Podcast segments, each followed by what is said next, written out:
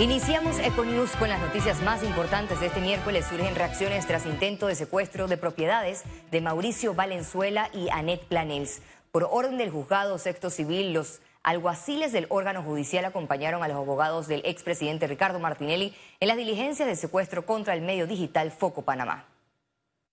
Martinelli, según el gobierno de los Estados Unidos, es un delincuente, es un corrupto.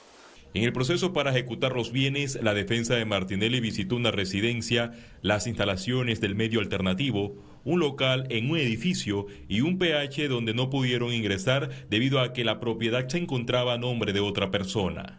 Bueno, esto es una muestra más de cómo un expresidente señalado por corrupción en Panamá, en Italia, en España y en Estados Unidos busca callar las, pocas voces eh, que están investigando y están publicando eh, todas sus fechorías durante su gobierno.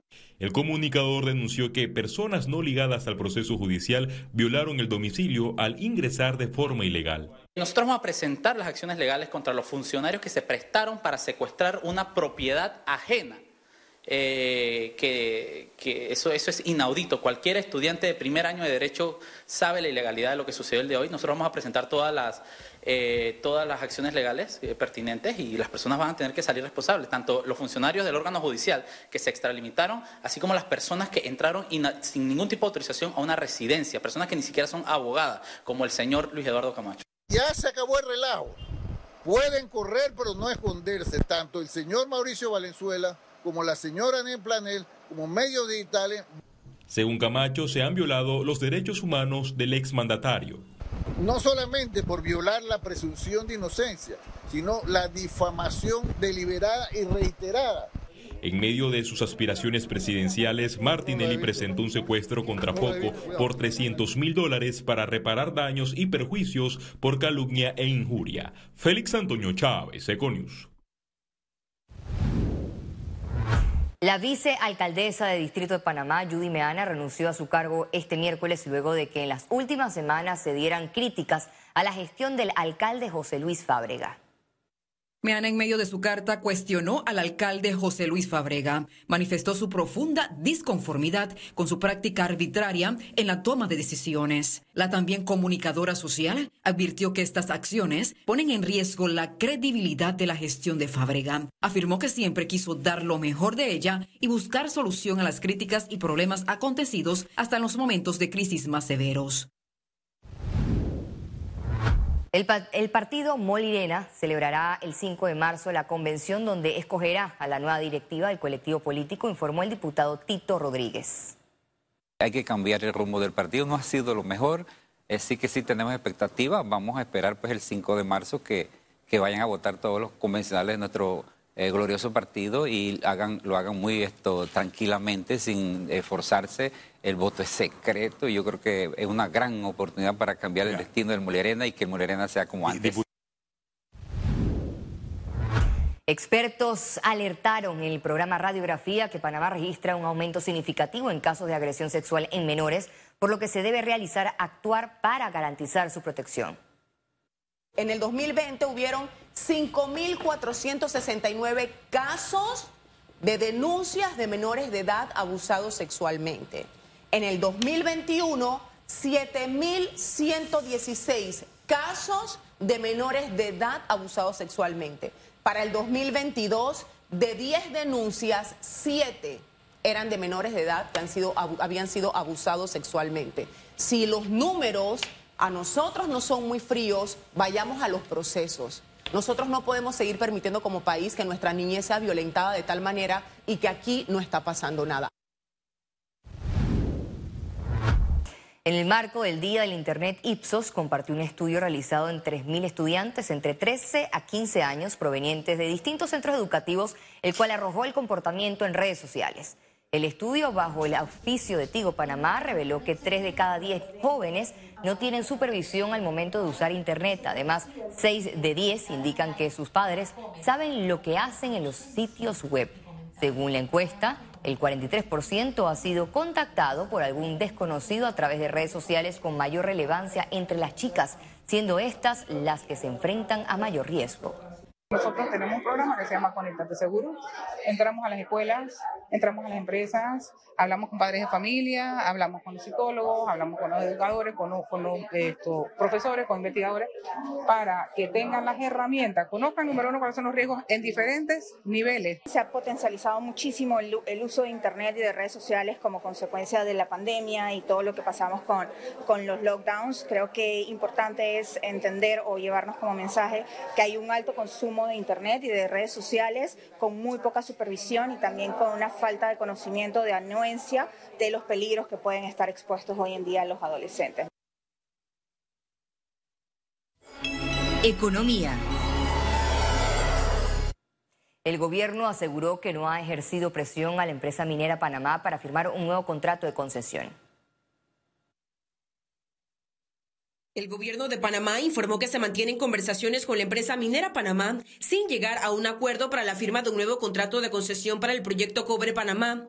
Además, están dentro de un periodo de 90 días por dos arbitrajes internacionales presentados por la empresa en reclamo del contrato de 1997 y por el Tratado de Libre Comercio entre Canadá y Panamá. Hay algunas diferencias que todavía se mantienen en la mesa, algunos temas legales como es el tema de eh, terminación del contrato y algún tema económico como es el tema de eh, agotamiento de reserva. Una vez superados esos temas eh, y establecido ya la posición del Estado, pues yo no veo razón por la cual la empresa continúe negándose a firmar el contrato. El ministro Federico Alfaro también se refirió a la preocupación que manifestó Minera Panamá por la resolución de la Autoridad Marítima de Panamá que requiere la suspensión de las operaciones de carga del concentrado de cobre. Yo creo que la mayor preocupación de la empresa debe ser asegurar eh, que se firme un contrato.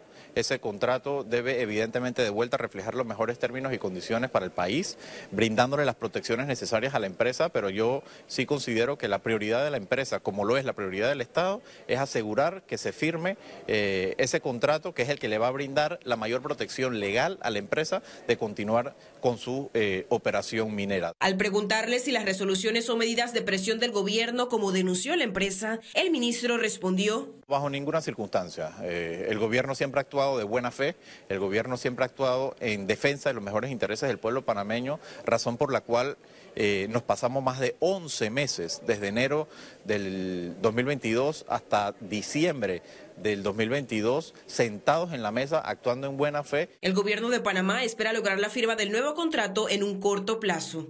Ciara Morris, Econews.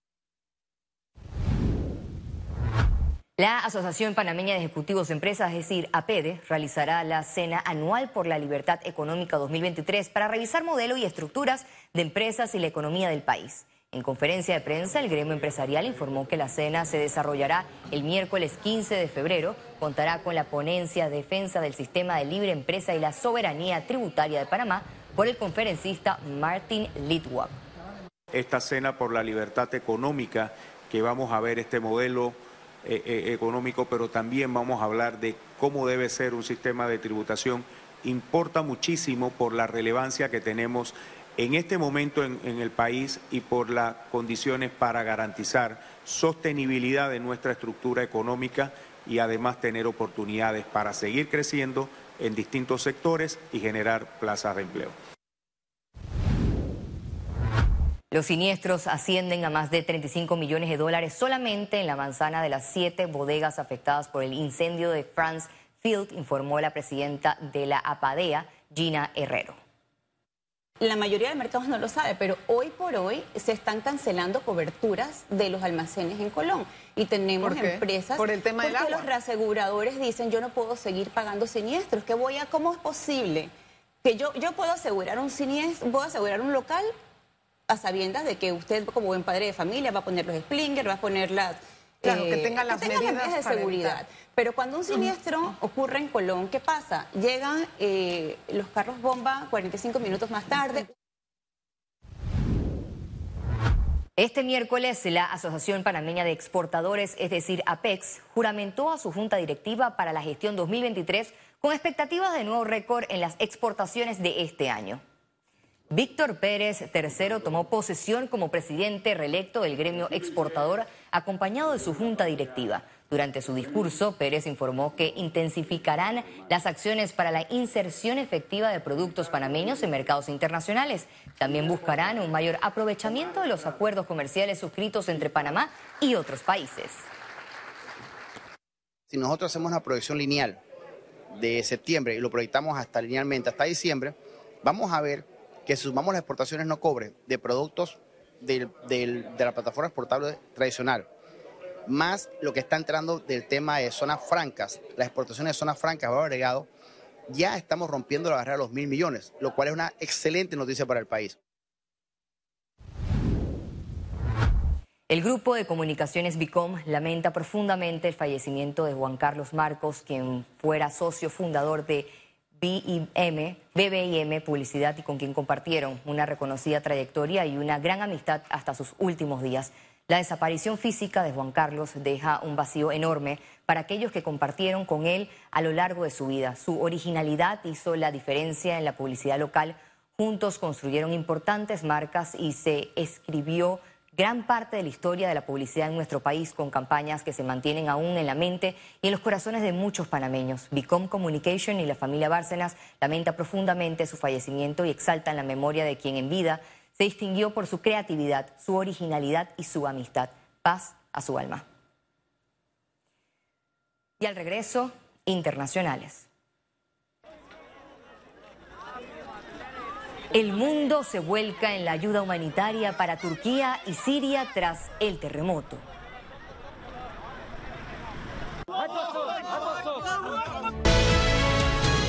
Ya regresamos con Econews.